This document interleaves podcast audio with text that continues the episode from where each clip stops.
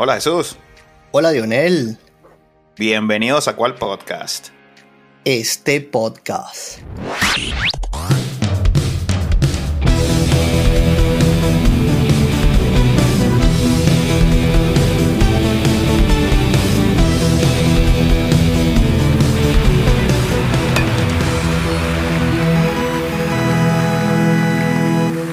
Bien, Jesús. Estoy muy emocionado. Acaba de finalizar el juego Dominicana-Puerto Rico. Uy, comiquita. ¿Qué te pareció? Victoria de Puerto Rico. Grande Puerto Rico, vale, felicitaciones. Sí, señor. Le funcionó el pintarse el cabello de amarillo. Le quedó bien bonito. Hay unidad. Hay unidad. Hay unidad. Bueno, no es cuento lo de Puerto Rico. 2006 subcampeón. 2009 pasó la segunda ronda. Subcampeón 2013. Semis 2017. Y se vuelve a clasificar a la segunda ronda Puerto Rico. Constancia y química, hermano. Eso es lo que te puedo decir y describo ese equipo de esa manera. Sí, señor. Bueno, y por el otro lado, uno de los grandes favoritos, Dominicana, eliminado en primera ronda. ¿Qué te parece? Bueno, vale, ellos tienen que decir lo mismo que voy a decir yo. Esto es un fracaso absoluto. Hablamos de ese line-up y no había nada, o sea, no había un hueco, no había un, un bateador que tú dijeras, bueno, este es el que voy a pasar para enfrentarlo o alguna cosa. O sea, no había uno. Impresionante. Pero la pelota se gana jugando, no con nombres, sino con muchas ganas. Señor, hay que, hay que, hay que ganar los juegos. Hay que ganar los juegos. Venezuela los desayunó y Puerto Rico les dio la cena, hermano. Sí, señor. Bueno, la verdad, fracaso. Yo no voy a hacer leña del árbol caído, pero buenas noches. Buenas noches. República Dominicana. Muchos tigres, amigos míos, que nos siguen desde Nueva York. Lo siento, pero no jugaron a la pelota. Bueno, yo creo que hacía falta un poquito de unidad, cosa que tenía en este caso Puerto Rico y Venezuela, que también ha mostrado un equipo que está unido. De pronto eso parece ser entonces la fórmula hasta ahora. Bueno, yo tengo que, no sé si pedir disculpas acá o reconocer el cómo me equivoqué, porque yo dije que no teníamos ningún tipo de chance. Y voy a ampliar un poquito el por qué. Yo decía que tú hablabas de lo balanceado que estaba el line-up. No había muchísimas figuras, pero había esa combinación de velocidad y poder intercalado. Yo hablaba que nosotros cogíamos de picheo. Los números de Venezuela en el picheo fueron sencillamente extraordinarios, hermano. 36 innings lanzados con 2% de efectividad. Muy bien. Y aquí tenemos que poner un asterisco al señor Eduardo Rodríguez. Sí. Que conversaba con un fiel seguidor de Boston. Este señor solo lanzaba en el Fenway Park. Y aquí le quedó grande la camisa. Oye, ¿qué pasó? Pero era. Vino, pero muy mal. Eduardo Rodríguez. Bueno, esa, ese 2.0 de efectividad no es más bajito por sus números. Sí, claro. No, el pecho de Venezuela estuvo muy bien. Ha estado muy bien. Increíble. No, no, de verdad que en todo sentido. O sea, yo de decía, no nos veo pasando el grupo. Era el grupo de la muerte. Cualquier cosa podía pasar. Tú lo dijiste. Desayunamos tempranito a Dominicana. Y nosotros nos enfocamos a un juego a la vez. Un juego a la vez. Sí. Y nos vamos invictos, hermano. Sí, yo creo que ya esto es una victoria. Lo celebré todos y cada uno porque eso lo dijimos. Nosotros no estábamos ligando para atrás. Jamás en la vida voy a hacer claro eso. Claro que no. Claro, yo sabía que ibas a celebrar, yo, yo, sabía que ibas a celebrar. Pero en el papel yo no, nos ve, yo no veía a Venezuela 4 y 0. No, imagínate. Y más aún viendo que Dominicana queda fuera. Eh, si algunos no pensaban que Venezuela clasificaba 4 y 0, muchos otros también dirían, Dominicana fuera.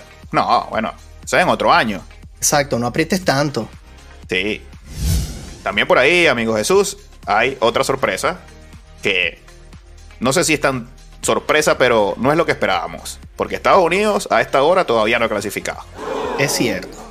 Bueno, y de Estados Unidos voy a decir algo, no de Estados Unidos como país, sino me parece esto un poquito raro, esta cosa de que los juegos no estén establecidos aún en los días que vamos a jugar, porque depende si ellos clasifican de primero o de segundo.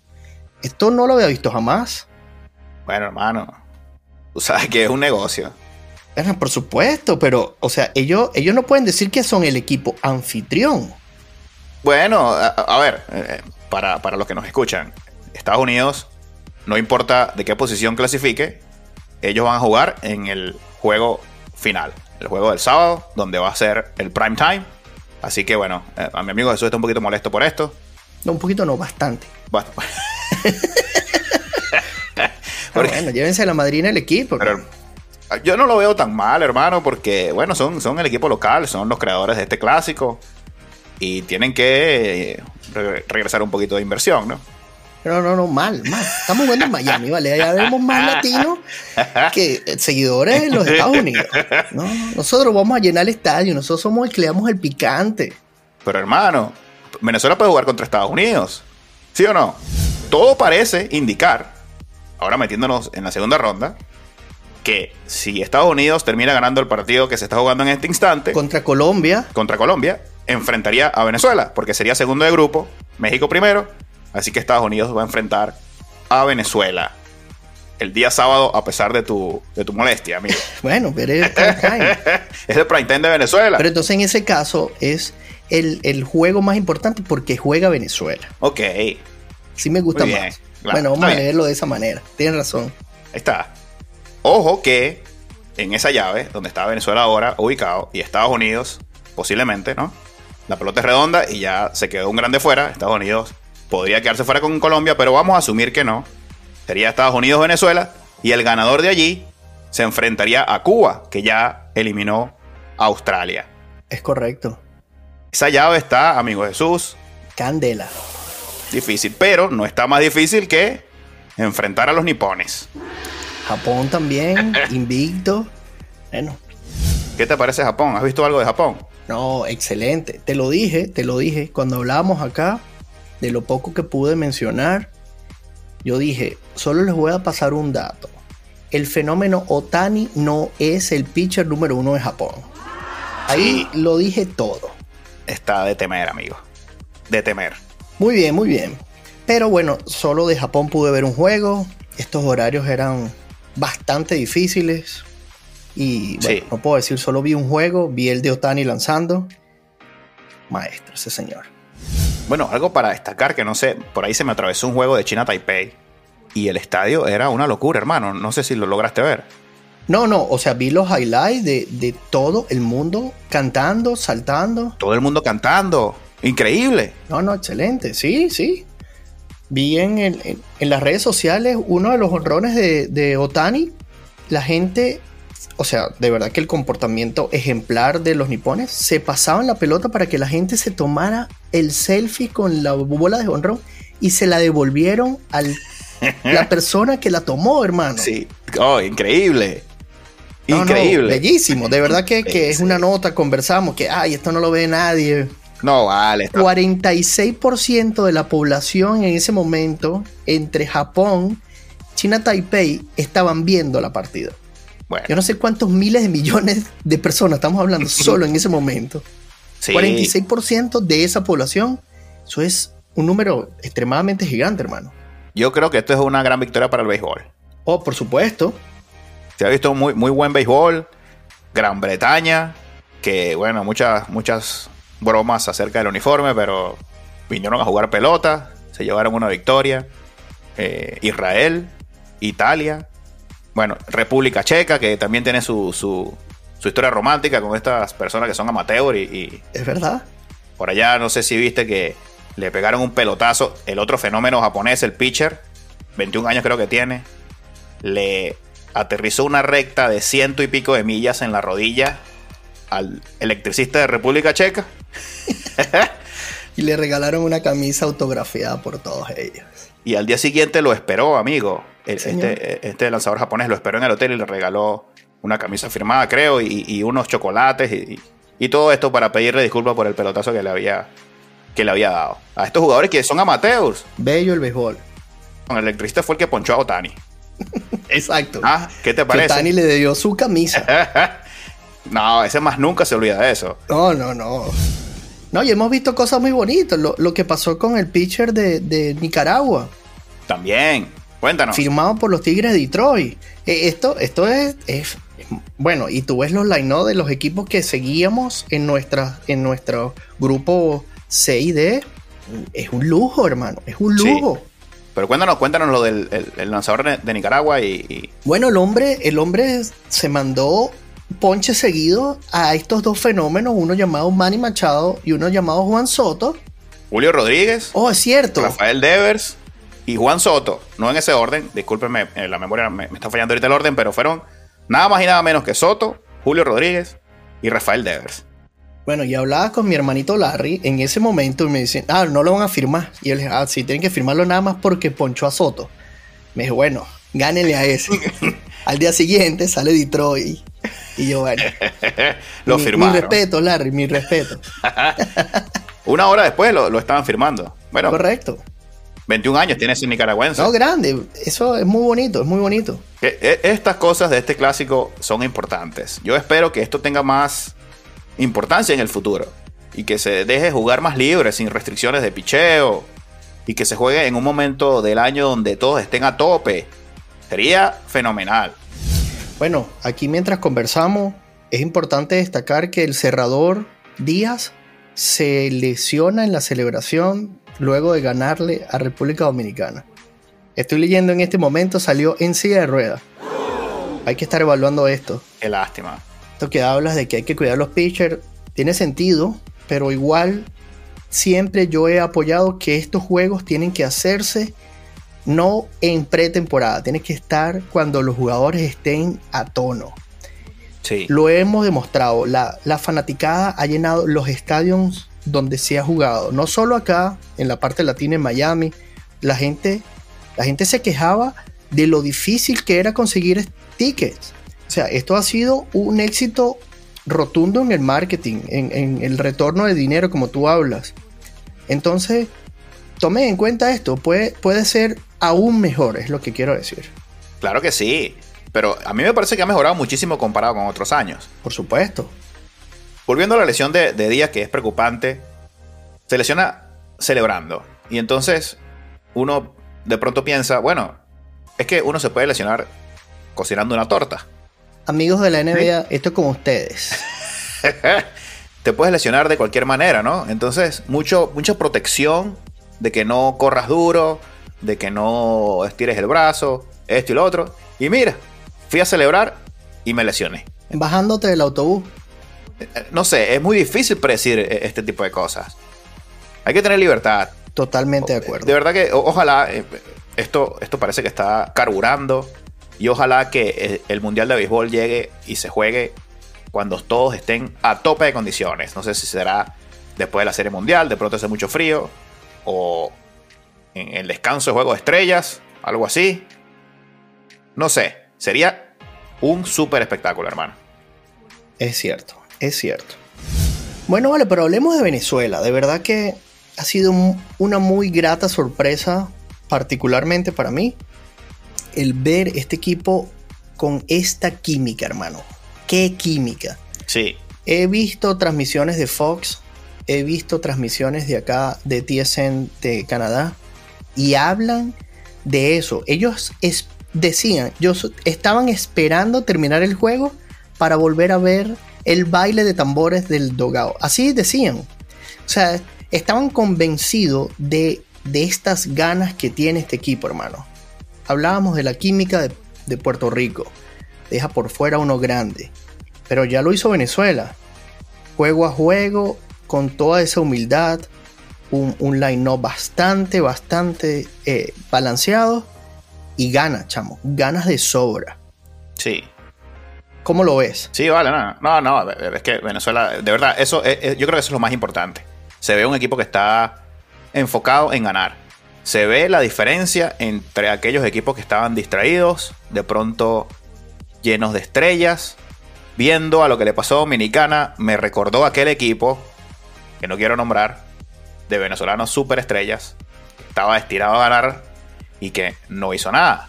mucho compadrismo en ese equipo. Sí, y de repente no, no, no están unidos con un solo objetivo. Este equipo de Venezuela se está viendo así. Este equipo de Venezuela se ve así. Yo, yo, yo jocosamente comentaba, hay dos cosas que yo eh, enaltezco eh, mucho de lo que ha sido Venezuela. Para todos mis amigos no es un secreto que para mí Altuve y Ronald Acuña son uno de mis jugadores favoritos de ver por las ganas que le ponen al jugar la pelota. Altuve por todo lo que siempre ha tenido en contra. Altuve desde que mintió con su altura para que lo pudieran ver y Acuña, bueno, viene apadrinado con su apellido. Para nadie es un secreto ese ADN de la sabana que llega a las grandes ligas y se establece. Pero ambos se han visto bastante desesperados en el home. Sí. Y que nosotros estemos en este momento 4 y 0 y estos dos señores han, han bateado de 25-5. Muy poco. Son números que cuesta creer que Altuve esté de 2, de 12-2 y Ronald Acuña de 13 y 2. Los voy a seguir defendiendo. Porque si hemos ganado sin estos dos señores da un palo, acuérdense lo que hizo Houston. Altuve llegó allí y la gente decía, y Altuve, y Altuve. Cuando Altuve se concentró y agarró su timing, buenas noches. Sí, señor. Bueno, yo estoy de acuerdo con, contigo y, y, quisiera decirle a Cuña que se quite el jonrón aquel en la Liga Venezolana. Yo creo que Acuña todavía lo tiene en la cabeza y Acuña se siente inhibido de dar ese honrón.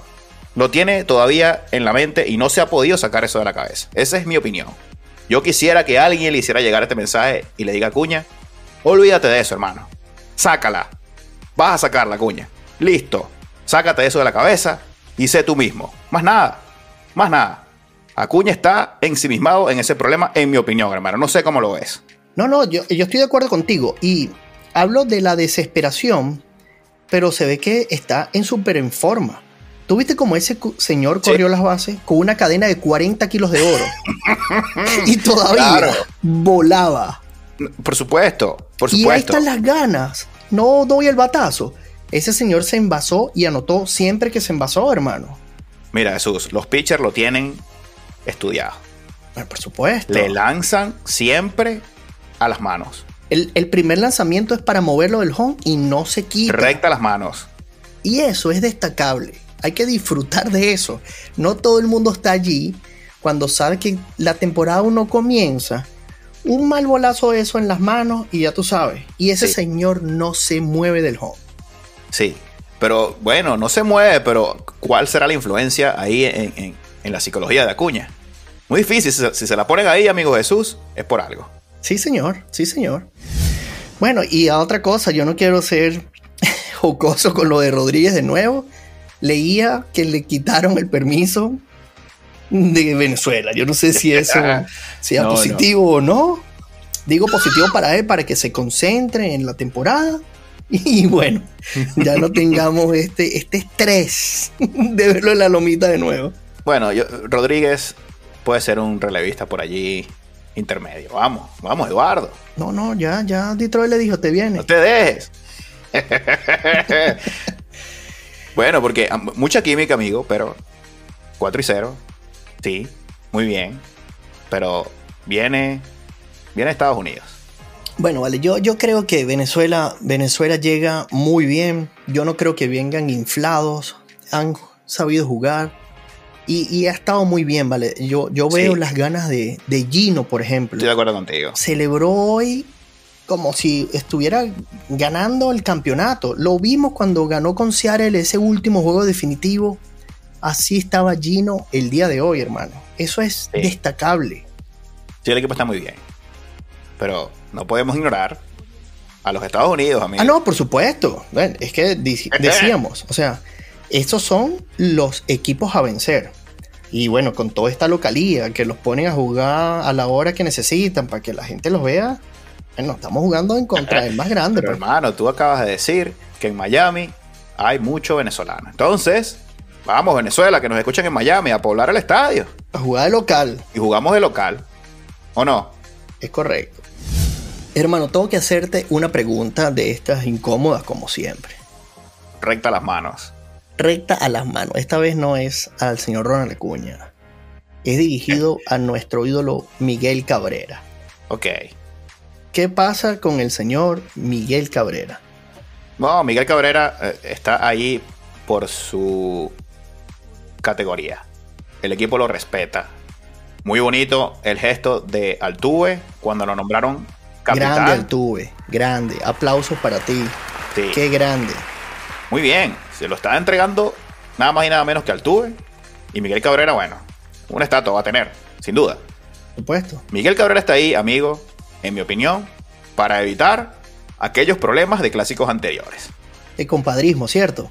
Porque Miguel Cabrera ha estado en todos y cada uno de ellos. Cinco Y de ellos. Y Miguel Cabrera sabe cuáles fueron los problemas que hubo antes. No hay que repetirlos. Miguel Cabrera fue crítico de algunos peloteros que no querían asistir al clásico y fue uno de los que hizo que esto, que esto fuera una realidad.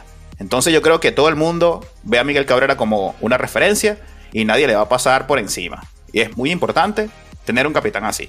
Miguel Cabrera tiene que pararse ahí porque es un, es un, es un símbolo. Y para eso está. Yo no creo ahora bien que Miguel Cabrera deba, deba estar en el line-up. Para mí, Gino debe estar por encima de él. Miguel Cabrera que se ponga allá atrás a pegar grito como aquel, aquel que le pegó a, Ah, el mal corrido de las bases, sí, ciertamente. el mal corrido de base. Muy bien, muy bien, Cabrera. Ahí está, Para eso estás allí. ahí está. No, yo opino igual que tú. La verdad, lamento ver su swing tan lento ahorita en este momento. Este, cuando tuvo la oportunidad, solo tenía que levantar la bola, traer un jugador, que eso era una rutina para él. Y bueno, los años no pasan en vano. Este, pero definitivamente ese señor está allí por ser único. O sea, Claro. escuchaba unas estadísticas ayer de que han pasado 22 mil peloteros por las grandes ligas. Y ese señor es el único que tiene 3000 hits, 500 honrones, batea por encima de 300 y aparte tiene una triple corona. Por eso, ese señor, si él dice que mañana va a cerrar el juego, dale la pelota, bien. No, por supuesto, por supuesto. Por eso lo nombraron capitán y si él va a jugar, tiene que jugar. Exactamente. Pero yo, creo que él incluso sabe que no puede quitar el bate a nadie. Pero si tú me traes ese señor de emergente, mira, puede estar Justin Verlander lanzando allí y sabe que tiene que tener cuidado de Miguel Hay Cabrera. que tener cuidado. Claro que sí. No critico para nada esto. Miguel Cabrera está, por mí, que se quede. No, no, y yo lo defiendo. Y sabes que lo he defendido. Y lo seguiré defendiendo porque yo no creo que, como dicen personas, que le está quitando el bate a alguien. Yo creo que cuando él decida estar allí, no hay nadie que pueda decirle no es. El equipo lo sabe. El equipo dirá, sí, Miguel, yo te cedo el, el turno. A lo mejor está protegiendo a otro. A lo mejor protege a Salvador. Porque nadie, por más que sea, tú ves a Miguel Cabrera en el ciclo de espera y lo piensas dos veces. Por supuesto. Es mucha presencia de, de- de Miguelito. Grande Miguel, eres nuestro capitán y te seguiremos apoyando. Bueno, hermano, vamos a la hora de la piscina. Hay que mojarse aquí. Hay que mojarse. México se va a enfrentar entonces a Puerto Rico. ¿Cómo ves eso? Yo vi el juego de México de hoy porque era contra Canadá. Nos dieron hasta con el todo. El señor Arozarena no lo pudieron hacer hoy. 5 se trajo. eh, no, no, no. Jugó increíble. Sí, Y se trae una espinita en un juego contra, contra Estados Unidos. Trató de saludar al catcher. El catcher lo dejó con la mano extendida. Aquí hay ganas. bueno, no despierten al gigante. Siempre lo he dicho. Dejen quieto al que esté quieto. No despierten al gigante. Ahí está. Despertaron a Rosarena, ahora agárrense. Pero estas ganas que trae Puerto Rico, yo creo que va a ser bello verlo jugar. Pero si me preguntas por quién me inclino, me inclino por Puerto Rico. ok, muy bien. Bueno, no sé quién va a abrir mañana, pero yo asumo que va a ser Urias. Y ya en estas rondas se permiten 80 picheos. Correcto. Y México está muy bien, amigo. Está súper balanceado, como hablábamos. Muy bien balanceado. Canadá no tuvo a Freeman, es cierto, pero yo creo que no, no iba a hacer diferencia. México estuvo muy bien. Le ganó a Estados Unidos bien. Yo creo que estaban dormidos contra Colombia, pero a lo mejor le pasa como a Argentina contra Arabia Saudita. Era lo que les hacía falta. Veo a México bien. Puerto Rico viene desgastado. Y para mí ni Berríos ni, ni Stroman son mejores que Urias. Este es un juego de vida o muerte. Yo voy con México. Bueno, hablaremos de esto. Bien. Sabemos que Cuba eh, derrotó a Australia. Cuéntame de Japón-Italia. Bueno, yo lo dije desde el primer día. Yo creo que Japón era un claro favorito a ser campeón. Yo veo a Japón de nuevo pasando. Este, Mike ha, ha sabido mover sus piezas con Italia. Pero yo no, no, no creo que, que, ya haya otra instancia donde Italia pueda seguir avanzando. Japón. Yo también. Eh, es mucho equipo, mucho picheo. Japón le encanta este clásico. Ellos quieren demostrar que son los mejores en el béisbol. Y tienen con qué. Sería un fracaso para Japón no llegar a la final e incluso ganarlo. Entonces, Japón tiene la responsabilidad de ganar y el equipo para ganarlo. Gusta. Vamos aquí con, con Japón. Finalmente. Y ahora. Y ahora. que primero dijiste que no teníamos chance. Es verdad. Pero ya has recapacitado, amigo. En, en de mi capote, expliqué el por qué estamos en este momento. Venezuela, Estados Unidos. Le vamos a ganar a los Estados Unidos. Ay, muy bien. Muy bien. Altuve y Acuña de 4-4 con impulsada, robada, anotada, todo. ¿Quién abre mañana, Jesús? Ronald Acuña.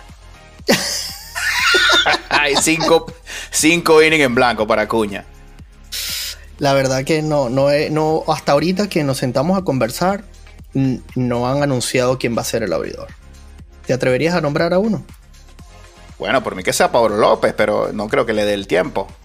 No sé cómo serán las restricciones de su equipo. Ah, ok, sí, porque ahorita las únicas restricciones que continúan son los juegos consecutivos. Ya ahora sube a 80 los lanzamientos. Ya dependerá del feeling de nuestro manager. Bueno, yo no sé, aquí eh, es importante, ¿no? Porque le pueden lanzar ese 1-2. Vamos a suponer que, es Pablo López. Pablo López y, Luis García de nuevo. Señor, el Rocking Baby. Soberano relevo se mandó ese señor. Grata sorpresa, por cierto, que no pude mencionarlo antes cuando hablaba de lo bien que hizo Venezuela con su picheo. Yo pensé que ese cambio de mecánica le iba a afectar notablemente. Sí. Nosotros aquí en Seattle todavía tenemos pesadillas con el señor Luis. todavía. Por cierto, lo entrevistaron y le dijeron, le, hicieron la comparación entre ese juego contra Seattle y el de Dominicana. Como sus dos juegos con más importancia o con más presión. Y, decía Luis que, él le daba más peso a Dominicana por el line-up. Y decía él eh, de manera jocosa que no sabía a quién picharle. Veía para el ciclo de espera y estaba otro más difícil que el que le estaba pichando. Pero bueno, se fue uno a uno y lo dominó. Bello. Bien, Luis. Entonces, bueno, yo me voy con Venezuela. No me queda de otra. Gracias. Estados Unidos está tan valiente. Tan valiante. Una cosa que vi en Estados Unidos hermano, todos tienen que dar honrón. Ahí nadie, parece que nadie puede dar un hit, todos la quieren sacar del estadio. Y algo que me llamó muchísimo la atención, Mark de Rosa, que creo que es el manager, todavía no estoy seguro, lo que hace es reírse en el dogado. Hablando con los otros coach, yo no creo que este señor esté prestando mucha atención al clásico. Me preocupa por Estados Unidos. Y esto es así Obviamente esto es pura especulación, lo que yo estoy diciendo acá. No conozco al señor Mar de Rosa. Pero si esto es así, Venezuela va a ganar. Bien, Venezuela, te esperamos. De verdad que tenemos equipo, tenemos ganas, hay química. Y hay mucho corazón en ese equipo, Dionel. De verdad hay muchísimo corazón. Bueno, muy importante para quedar campeón. Unidad, siempre lo decimos, ¿cierto? Sí, señor. De verdad que se ha demostrado que hay mucho nombre, eso hace falta pero la química que traemos yo creo que es más que destacable. Bueno, Dionel, no hay tiempo para más. Tendremos que hablar en un par de días porque esto es días tras día. El que pierda se va a su casa. Sí, señor, uno detrás del otro. Bueno, por lo pronto, no olviden seguirnos en sus plataformas favoritas, cual Piso Podcast en las redes sociales. Y bueno, aquí tendremos que poner otra encuestica, hermano, porque a la gente de verdad que le ha gustado esto de interactuar con nosotros. Bueno, sí, muchas gracias a los que participaron. Los oyentes dieron a Venezuela campeón. Qué bien. Así que bueno, vamos. Esos que votaron allí siguen vivos con Venezuela. Arriba. Por ahí Puerto Rico se metió en los resultados. La gente sabe, la gente que escucha cuál podcast sabe. Es así. Bueno, una vez más, muchísimas gracias y bueno, muchísima suerte a Venezuela y que la salud les acompañe. Así es. ¿Cuál podcast? Este podcast.